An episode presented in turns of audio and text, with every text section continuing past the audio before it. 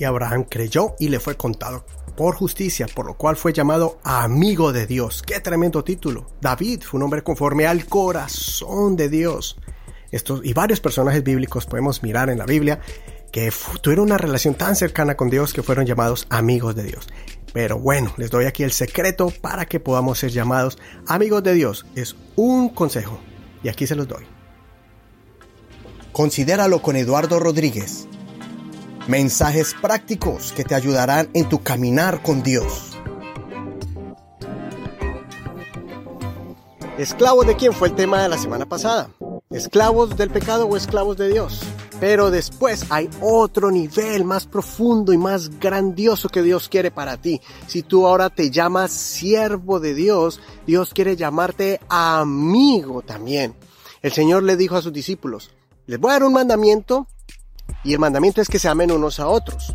Y después el Señor se pone como ejemplo, no hay mayor, alguien mayor que este que dé su vida por sus amigos. Y faltaba unas cuantas horas cuando iba a dar su vida en la cruz del Calvario. Pero después les dice, si ustedes quieren ser mis amigos, tienen que hacer lo que yo les mando. Y después les da la analogía y les dice, el ya no los voy a llamar siervos, sino que los voy a llamar amigos. ¿Por qué?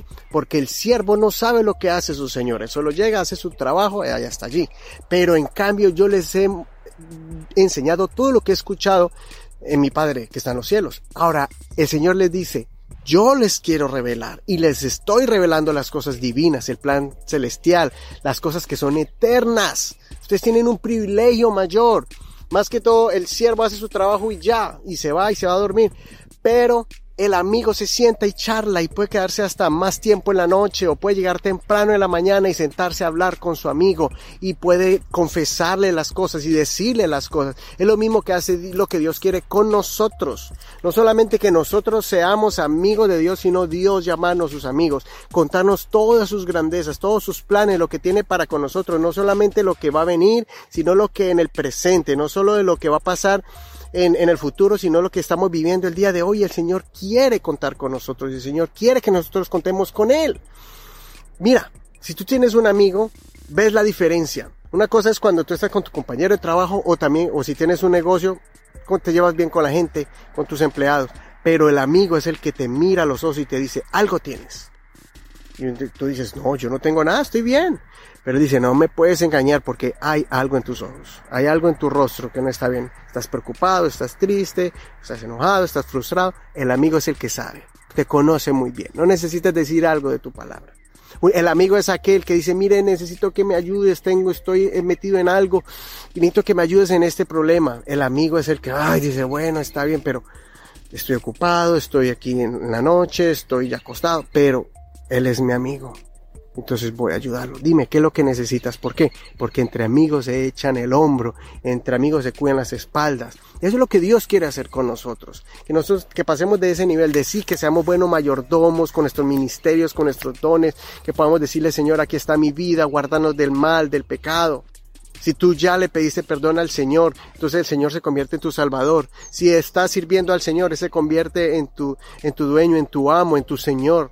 Pero ahora Él dice, Quiero que seas mi amigo, que cuentes conmigo, que seas sincero, que vengas a mí con un corazón abierto y que, y que sepas que yo siempre estaré contigo, dice el Señor. Así que considera lo que te digo, Dios te da entendimiento en todo, conviértete en un amigo de Dios. Si quieres ser amigo de Dios, sigue su mandamiento. Su mandamiento es que nos amemos unos a otros.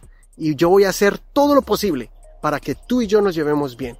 No solamente te estoy sirviendo, sino también quiero ser tu amigo y quiero llevarme bien contigo. ¿Sabes por qué? Porque tenemos algo en común. No solamente lo tenemos a Él como Salvador y como Señor, pero también como amigo. Y yo no quiero defraudarlo a Él. Ah, valoro y amo tanto esta relación con Él que voy a amarte a ti y voy a dar todo lo que sea con todo mi corazón, porque eso es lo que Él me pidió, que nos amemos los unos a los otros. Si quieres escuchar más mensajes como este o el de la semana pasada, escúchalo en mi canal de YouTube, considéralo, búscalo así, considéralo con Eduardo Rodríguez, o si no, en cualquier aplicación como Spotify, Apple Podcast, lo puedes escuchar en Google Podcast, también lo puedes escuchar en iVoox y en muchos otros más. Así que escríbeme aquí, si quieres en Facebook, o déjame un mensaje, y entonces nos vemos la próxima semana con otro consejito. Y un abrazo, mi amigo. Tú eres mi amigo, que tenemos nuestro amigo mayor. Chao.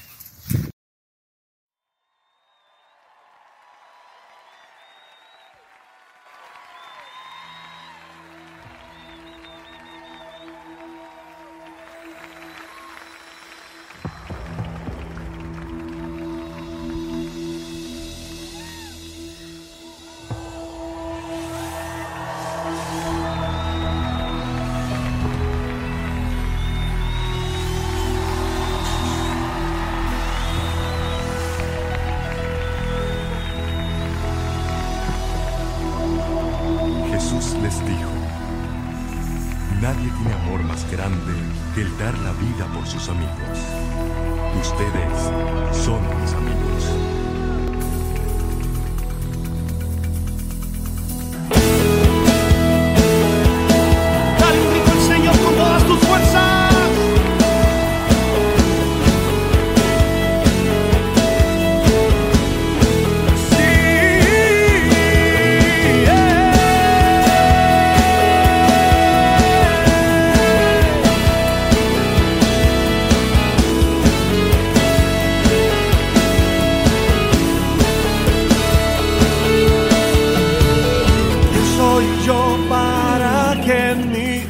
pienses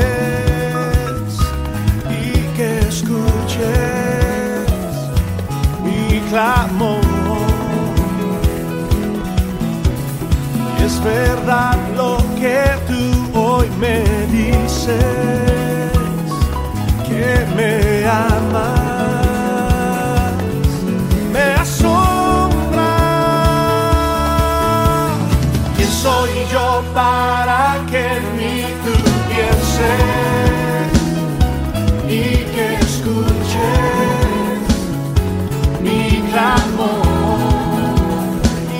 verdade.